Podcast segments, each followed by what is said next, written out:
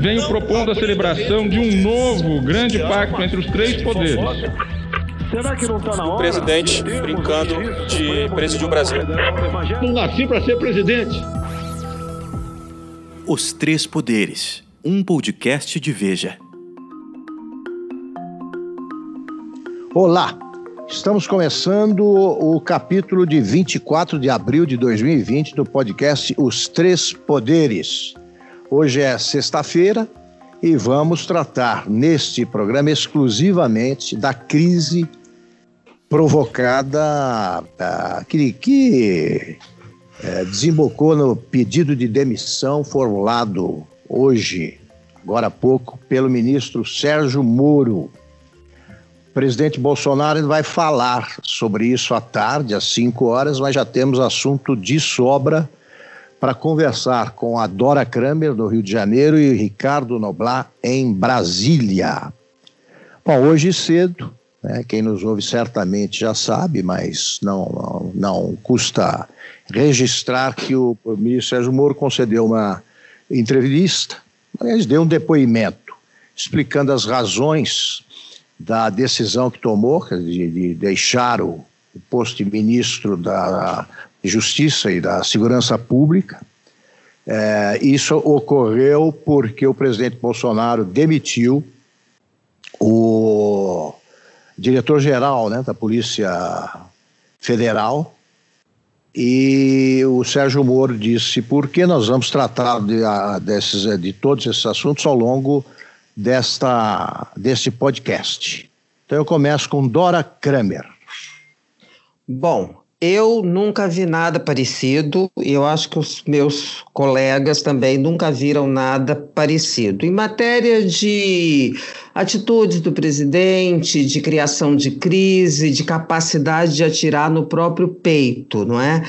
É, eu acho que esse depoimento do, de, de despedida do Sérgio Moro ele é, nos remete ao clássico clichê do de, saiu atirando, né? E saiu atirando com muita força. Deu dois tiros, uh, eu acho que talvez definitivos, quando ele falou da mentira uh, cometida pelo, pelo governo ao dizer que o diretor-geral da PF pediu exoneração e de, da publicação de uma assinatura do Sérgio Moro em Diário Oficial, assinatura essa que, segundo ele, não foi, não é da autoria dele, Sérgio Moro. E o segundo tiro foi essa denúncia sobre interferência explícita do presidente Jair Bolsonaro na Polícia Federal, justificando numa conversa com Sérgio Moro tempos atrás por que queria ver uh, queria a troca da direção da, da Polícia Federal e deixou o, o, o presidente Bolsonaro numa situação que realmente eu fico muito curiosa de saber como é que o presidente vai sair dessa. Uma vez que um presidente que saiu, conseguiu se escapulir de uma situação bastante complicada, como o Michel Temer, teve o respaldo de, um, de uma base no Congresso, coisa com a qual o presidente Jair Bolsonaro não pode contar por uma obra construída por ele mesmo, de desconstrução de uma base de apoio no Congresso. Então, eu não estou vendo uma saída razoável para o presidente, evidentemente que ele vai alegar que é mentira, o que o, o Bolsonaro, o, desculpa, o Sérgio Moro falou, mas acho que há uma, uma constatação a ser feita, eu faço que a questão do impeachment que estava, era concordância, um consenso geral de que nesse momento não haveria condições políticas e sociais para isso, eu acho que essa questão agora subiu um degrau, está em outro patamar. Acho que se aproxima mais de uma possibilidade de haver a concretização de uma situação dessa que possa resultar no impedimento. Ricardo Noblar. O que fez o, o Moro, mal comparando, foi uma espécie de delação premiada, ou de ensaio de uma delação premiada. Além dessas coisas que, que adora com muita propriedade lembrou que ele disse, que são coisas graves, desde a fraude, por exemplo, no, no pedido de demissão do diretor da Polícia Federal. É, há, uma ter, há um terceiro ponto, pelo menos, que me chamou muito a atenção, que foi quando o Moro revelou que, em algum momento passado, não sei se nessa conversa dele ontem com Bolsonaro, em alguma conversa anterior, o Bolsonaro tinha manifestado claramente a intenção de interferir ou tentou interferir em inquéritos abertos pela Polícia Federal.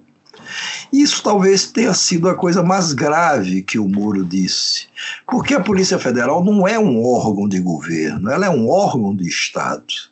Embora o diretor ou o superintendente da Polícia Federal seja nomeado pelo presidente da República, que em tese pode demiti-lo, mas a, a Polícia Federal tem autonomia para atuar.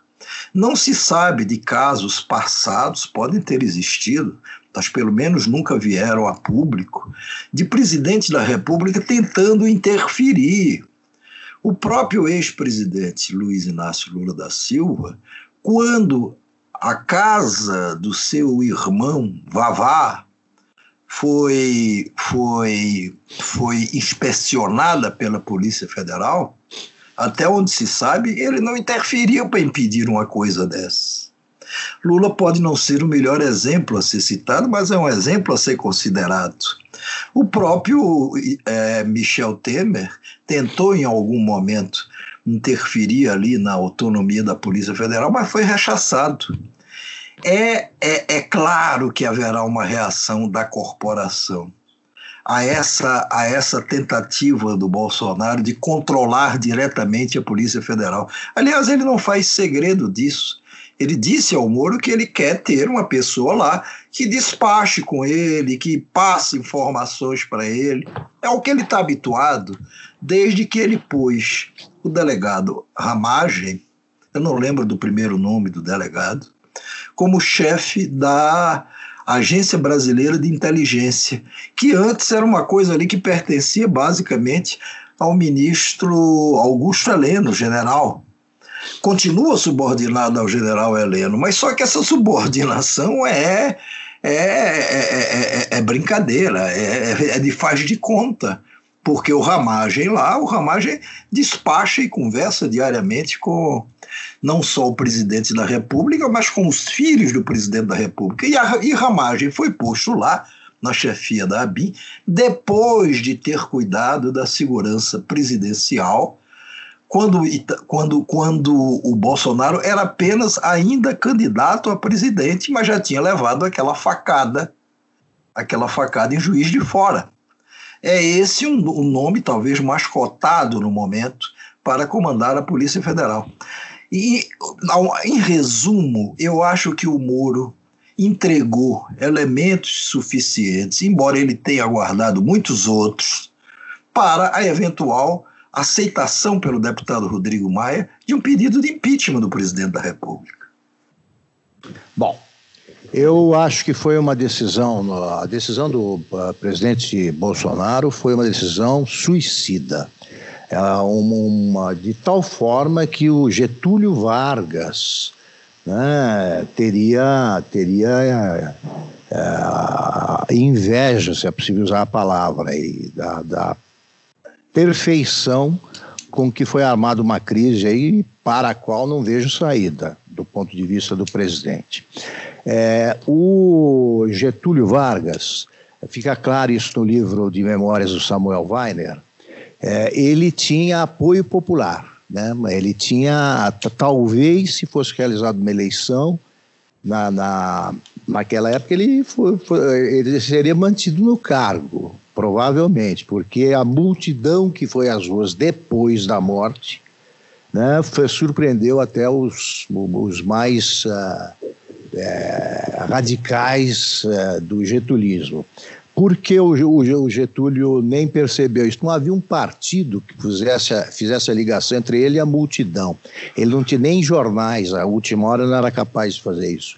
Então ele não, não, não chegou sequer ao Getúlio o apoio popular. Ele tinha No caso do Bolsonaro, não, é, não dá para comparar. O apoio popular que ele possa ter é infinitamente menor que o que tinha, de fato, o Getúlio Vargas. Então, ele não tem um partido, o Bolsonaro, que possa agora ah, defendê-lo no Congresso. Não tem. Não tem uma ponte que ele possa estabelecer com os que continuam a apoiá-lo. E depois dessa entrevista do Sérgio Moro, ficou claro o seguinte: é, o presidente Bolsonaro demitiu o Moro para assumir o controle da Polícia Federal.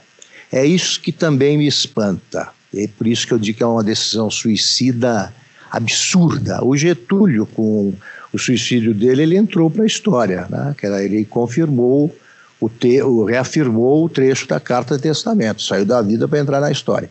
Nesse caso, entrou numa tremenda confusão, Bolsonaro, pelo simples fato de que a, P, a Polícia Federal é incontrolável. Não só porque ela, ela é, a, a legislação, a Constituição garante a autonomia dela para a independência dela em relação ao presidente da República, como também porque ela é dividida em grupos. Se algum grupo algum uh, de, de, de uh, polícia, de delegados um investiga um caso, o outro investiga. É por isso que tudo acaba uh, se tornando conhecido e é divulgado pelos jornais. O, a, a frase-chave para mim do Sérgio Moro foi aquela: eh, o importante não é trocar por quem, o importante é por que trocar. E aí fica claro que o presidente Bolsonaro queria do cargo, o Noblat disse que não sabia bem aqui é, em que data teria ocorrido essa conversa. Foi ontem mesmo que o, o, o Moro disse isso, o, o Bolsonaro disse isso, para deixar claro que ele queria. Não, eu quero alguém para quem eu possa ligar, pedir informações sobre determinado processo, chamar, é, opinar e tal. Enfim, assumir o comando da Polícia Federal. O Sérgio Moro deixou claro também que ele tem limite para o esporte, né, de engolir sapos. Ele engoliu alguns, não foram poucos, durante, no, no, nesses meses todos aí que ele exerceu o cargo. Agora, aí chegou o ponto de não retorno, não dava mais. Se ele avançasse por aí, ele se desmoralizaria.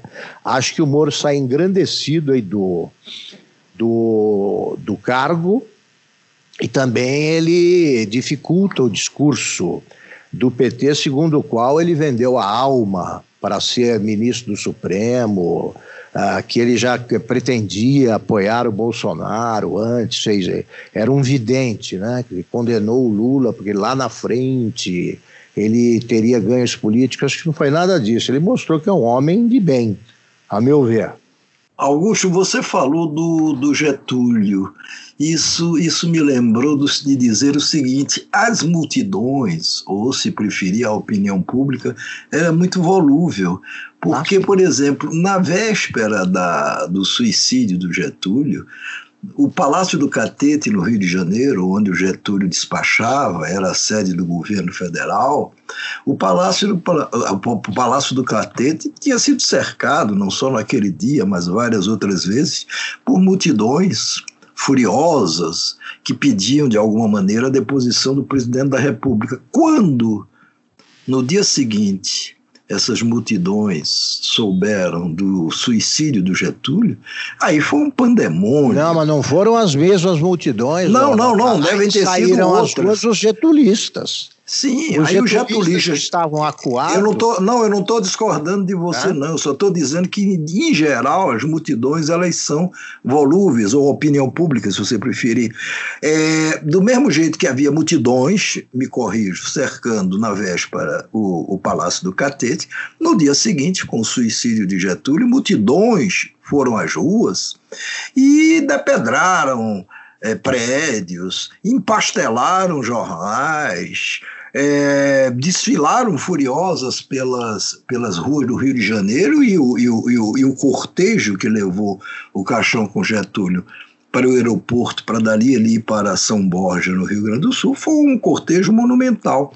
No caso do Bolsonaro, é evidente que tem tudo para se cumprir a profecia feita em agosto do ano passado pelo general Augusto Heleno, ministro da, do Gabinete de Segurança Institucional, GSI, não é isso? GSI. É, em agosto do ano passado, o Bolsonaro já fez ali um movimento para demitir o Moro.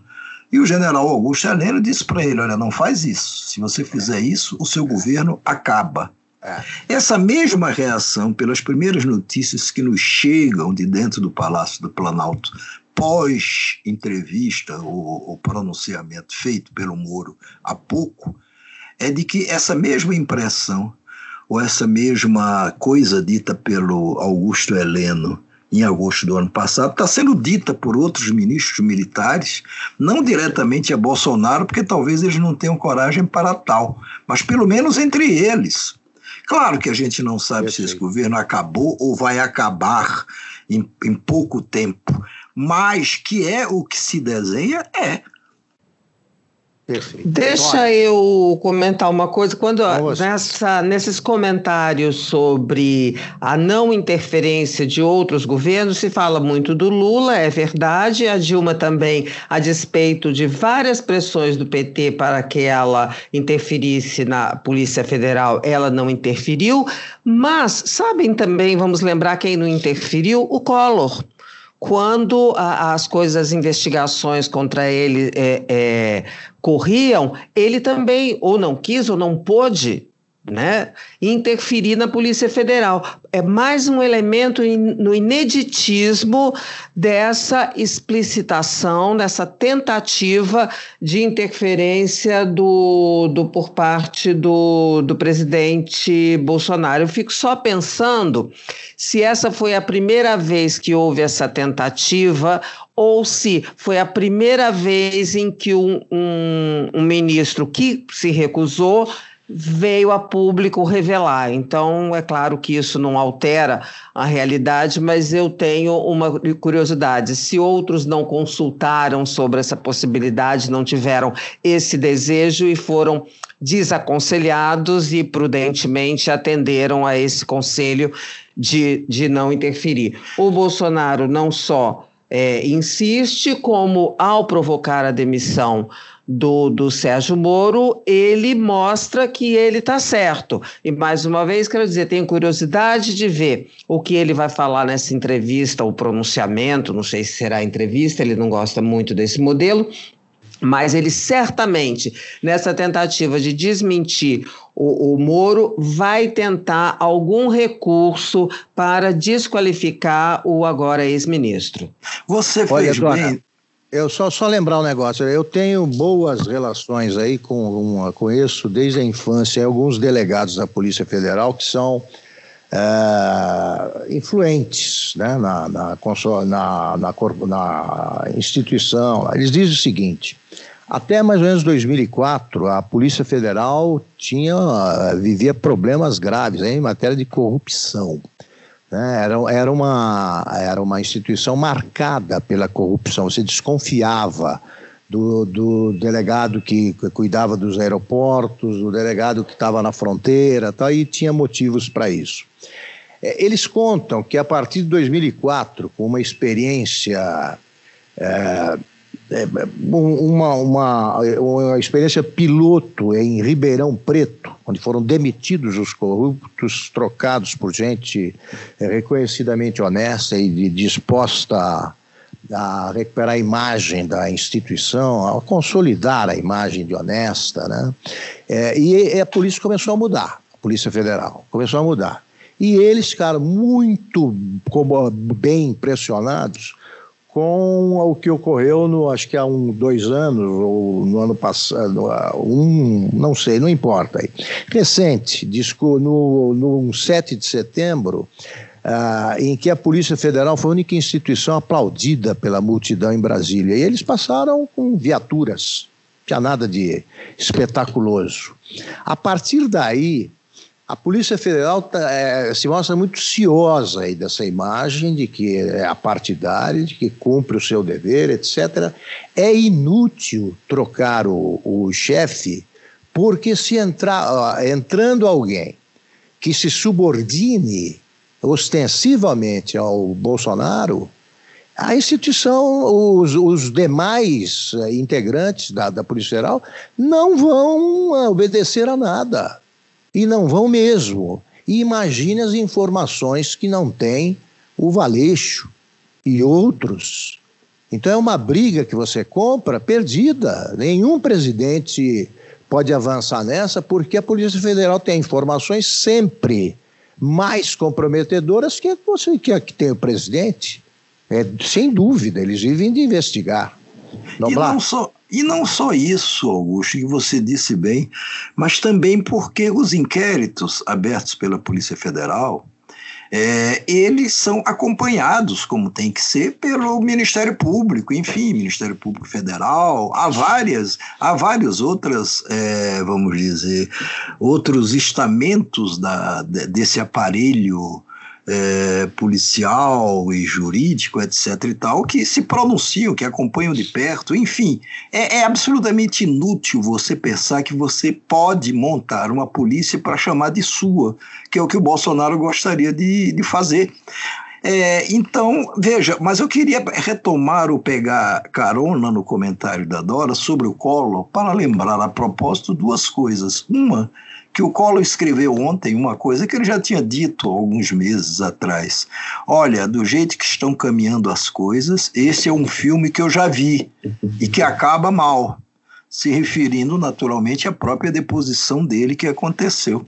E um fato que, é, que até hoje ficou inédito e eu não escrevi a respeito, talvez devesse ter escrito já, que é um fato que, que, que, que de alguma maneira eu, eu acompanhei de perto, que foi o Collor também, ele tinha naquela época a impressão, embora ele não tenha tentado, pelo que se sabe, nenhum tipo de interferência, ele tinha uma confiança muito grande de que mesmo com uma base política precária no Congresso, ele poderia, quem sabe, é, ultrapassar aquela fase ali de pressão pela sua queda.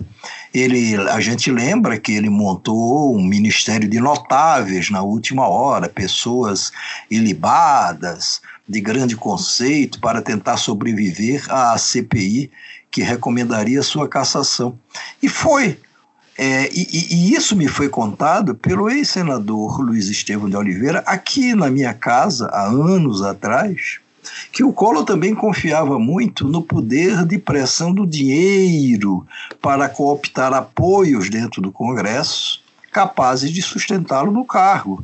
Tanto que se armou, armou aquela operação chamada Operação Uruguai, de Isso. se fazer uma operação financeira, trazer dinheiro para o Brasil. Aquele dinheiro, segundo Luiz Estevão de Oliveira, que até recentemente estava na Papuda, não sei se ainda, se ainda dorme na Papuda e agora está em, tá em liberdade condicional, ou, ou, ou, ou, não sei como se chama isso, é, o Luiz Estevão de Oliveira, que naquela época era apenas um empresário amigo de Collor, foi o cidadão que pegou esse dinheiro todo que veio dessa forma irregular, é, e, e, e, e, alocou dentro do seu cofre. Ele tinha um cofre gigantesco na casa dele aqui no Lago Sul.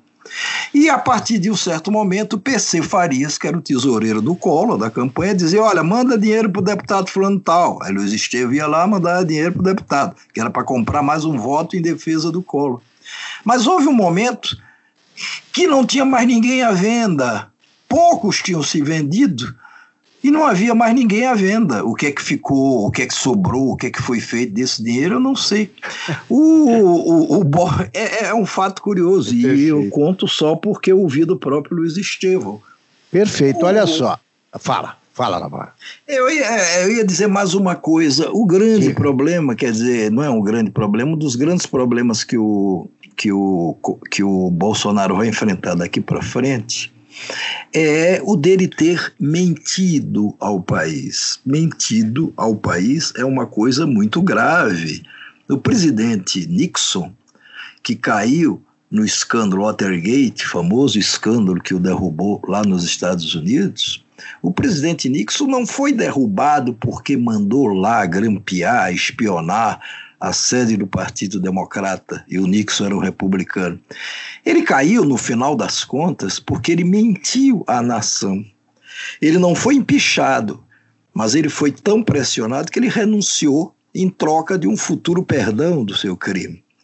O Bolsonaro, ele mentiu ao país quando ele não só, claro, disse dar autonomia para o pro, pro Moro suficiente, carta branca, isso tudo é uma pequena mentira, digamos assim. Ele mente ao país quando ele, ele, ele é capaz de dizer que não, que ele quer uma Polícia Federal autônoma, que ele não interfere em coisa nenhuma, e aí vem um dos seus principais auxiliares e conta que não, ele tem, interfere, ele tentou interferir e ele agora vai tentar controlar essa Polícia Federal. E com qual objetivo? Por que tanto empenho em controlar a Polícia Federal? Pelos rolos que o Bolsonaro e seus filhos estão metidos. Por isso. Olha, é, você sabe que esse ponto aí que você levantou é que é um ponto crucial na, na relação do Bolsonaro com o eleitorado, especificamente com aquele eleitorado mais fiel ao qual ele procura sempre com essas confusões agradar. E como quando ele rompe isso, né, com essa não só a demissão do Sérgio Moro, mas a explicitação das intenções dele, que é o acobertamento de investigações, ele acho que vai, ele, fere esse esse eleitorado. Eu não sei em que medida isso vai ser mostrado pelas próximas pesquisas. Eu acho que de repente já dá para a gente observar Ainda não fiz essa observação pelas manifestações na, nas redes sociais.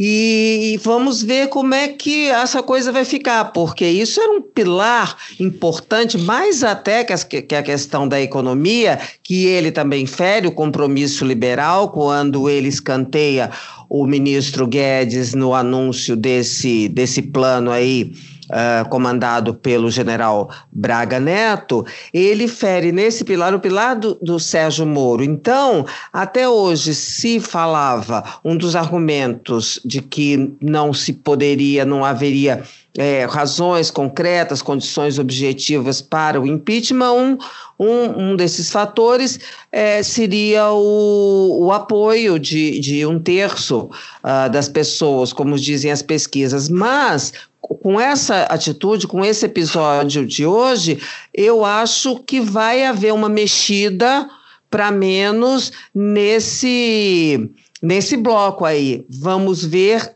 qual é a dimensão dessa mexida. Acho que vai ser um fator muito importante para a definição do destino do governo Bolsonaro. Olha, Dora, eu, eu aposto que vai ser muito grande a debandada.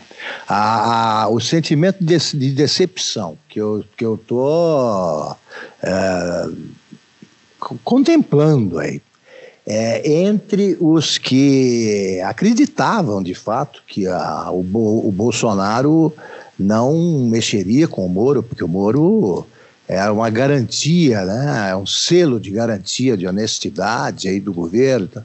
É impressionante a debandada. Pessoas que até ontem defendiam o Bolsonaro, disso, daquilo, a decepção é muito grande e eu, eu acho que a, a, a perda é muito maior do que o cálculo mais pessimista feito por uh, gente que continua ao lado do presidente Bolsonaro.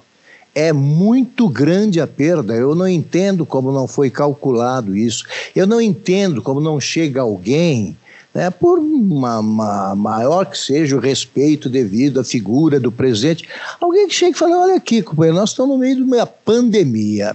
Tá? Você já tá, vem vindo de crise após crise. É, já falam, em, é, já demitiu o ministro da Saúde. Uma decisão é, pode até ter acertado, comprometida, fora de época, etc. Tanto assim que já se fala agora na saída do Paulo Guedes, eu não me espantaria, porque a crise política se tornou moral e ética também. Então, eu não entendo como não tem alguém calculando essas perdas.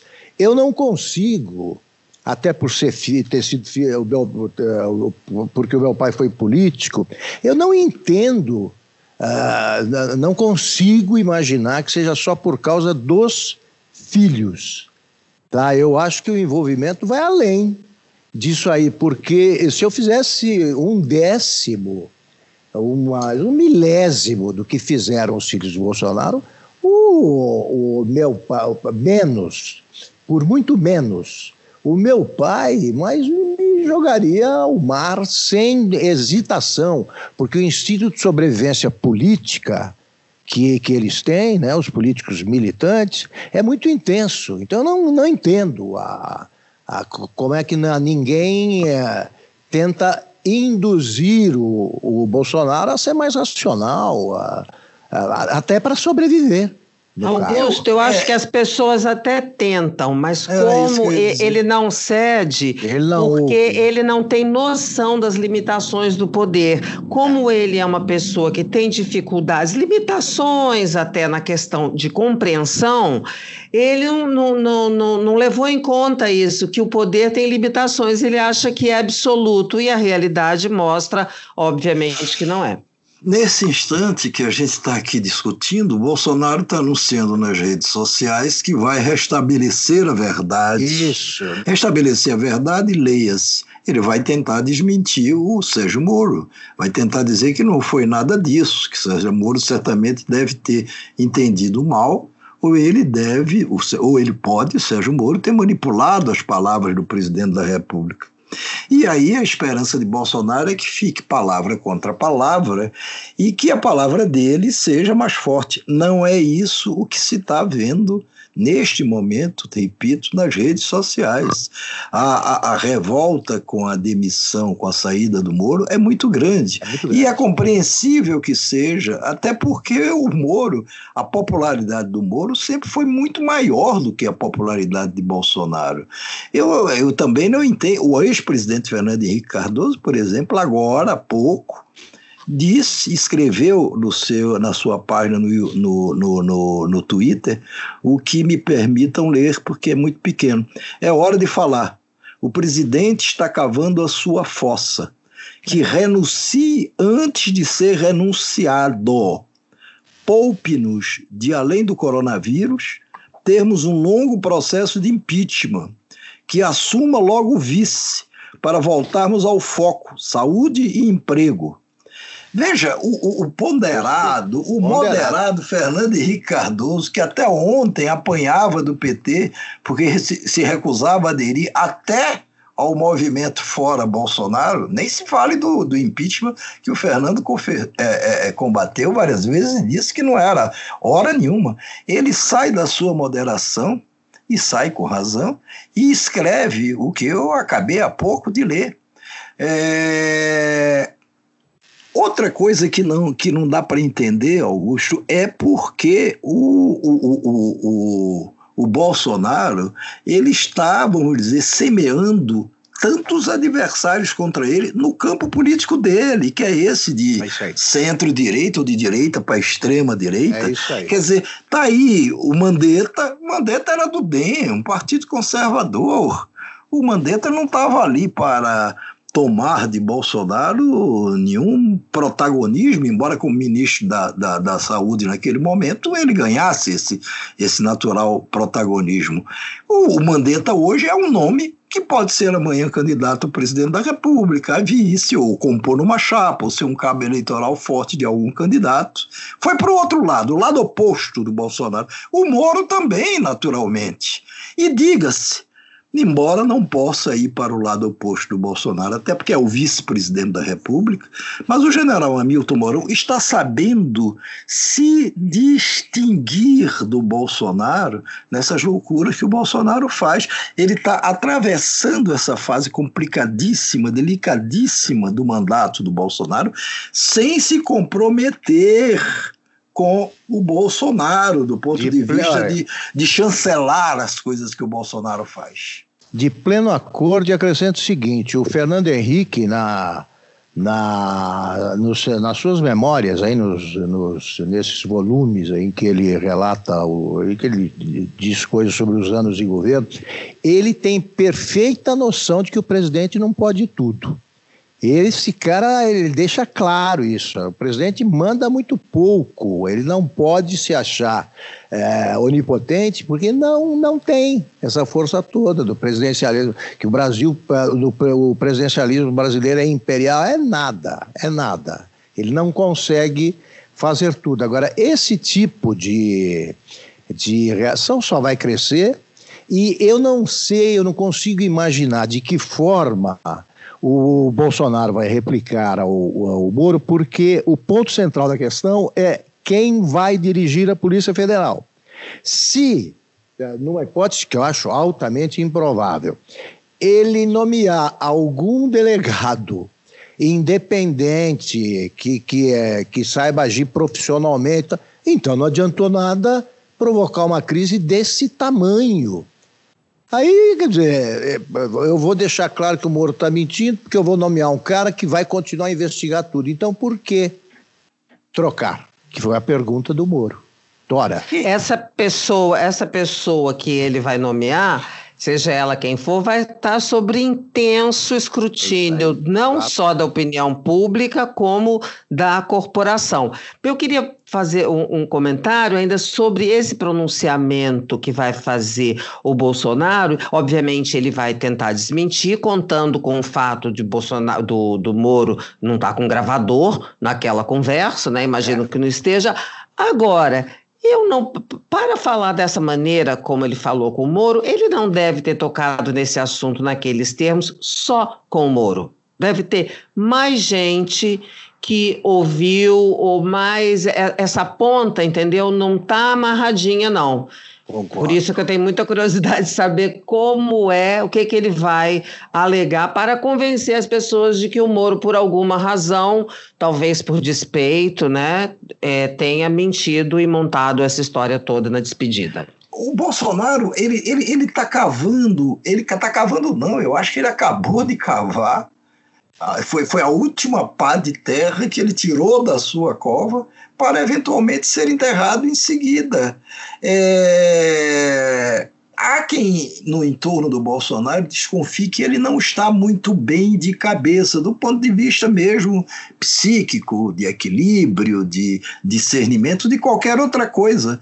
E que enquanto a gente fica procurando, e com razão, porque a gente tenta explicar o que é que está acontecendo, embora nem sempre consiga, é, enquanto a gente fica procurando qual é a razão, o que é que isso esconde, a método nessa loucura, é, isso deve ser uma grande jogada que a gente não está conseguindo perceber, na maioria das vezes, nesse momento, da parte de Bolsonaro, pode não ser nada disso, pode ser desespero, desequilíbrio é, é, e, e, um medo extraordinário de ter de estar perdendo com tudo isso que está se passando, pandemia, forma como ele reagiu mal à pandemia, tudo, de estar jogando fora a possibilidade de se reeleger, que é seu grande sonho, ou que era o seu grande sonho. O medo de cair é justamente o que faz o, o presidente caminhar cada vez mais em direção ao abismo. Olha, a, é. o Noblar tem razão. Às vezes a gente procura explicações mais sofisticadas para uma coisa, para algumas questões que são, que devem ser é, vistas aí com outros olhos, né? o olhar do, do povo aí mais simples, que eles veem claro. as coisas como as coisas são.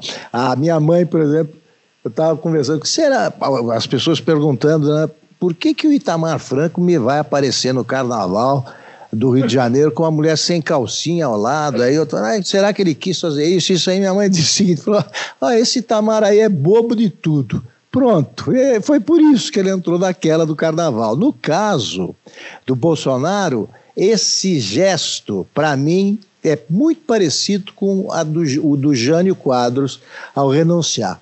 As pessoas ficavam procurando grandes explicações, não, ele quer voltar nos braços do povo, quando o Afonso Arinos, acho que foi ele, né, soltou aquela bela frase, é, faltou alguém para trancar ele no banheiro. Era isso. Né? Tranca no banheiro, deixa passar e ponto, não tinha renúncia. No caso do Bolsonaro, faltou trancar no banheiro. Mas o desejo do Gênio realmente era, e o cálculo dele, e por que se revelou absoluta, totalmente errado era de que, quem sabe, ele voltaria nos braços do então, povo. Coisa tanto de que louco. Ele, não é? Tanto, louco. que ele, tanto que ele embarcou, ele renuncia, surpreende É. até os ministros militares dele em 1961, depois de apenas seis meses no governo. É. Ele renuncia, vai para São Paulo e leva a faixa presidencial com ele. coisa de louco, né, Noblar? É. Pois é, tiveram que providenciar depois uma faixa, ou ele devolveu a faixa. Ele levou certo de que voltaria nos braços do povo. Não é possível que Bolsonaro pense que, tensionando tanto a situação, ele permanecerá pelos braços do povo, ou ele conseguirá que, que, que, que, que, se aplique um golpe, enfim, é, é, é, é bizarra essa situação. Perfeito. Bom, nós temos um minuto cada um para as considerações finais. Eu só digo o seguinte, abrindo aqui, eu acho que essa crise vai ter um desfecho, claro, desfavorável para o presidente, para dizer o mínimo. Não acho que ele sobreviva, que, que ele sobreviva, que ele vai sobreviver no cargo ah, a essa crise.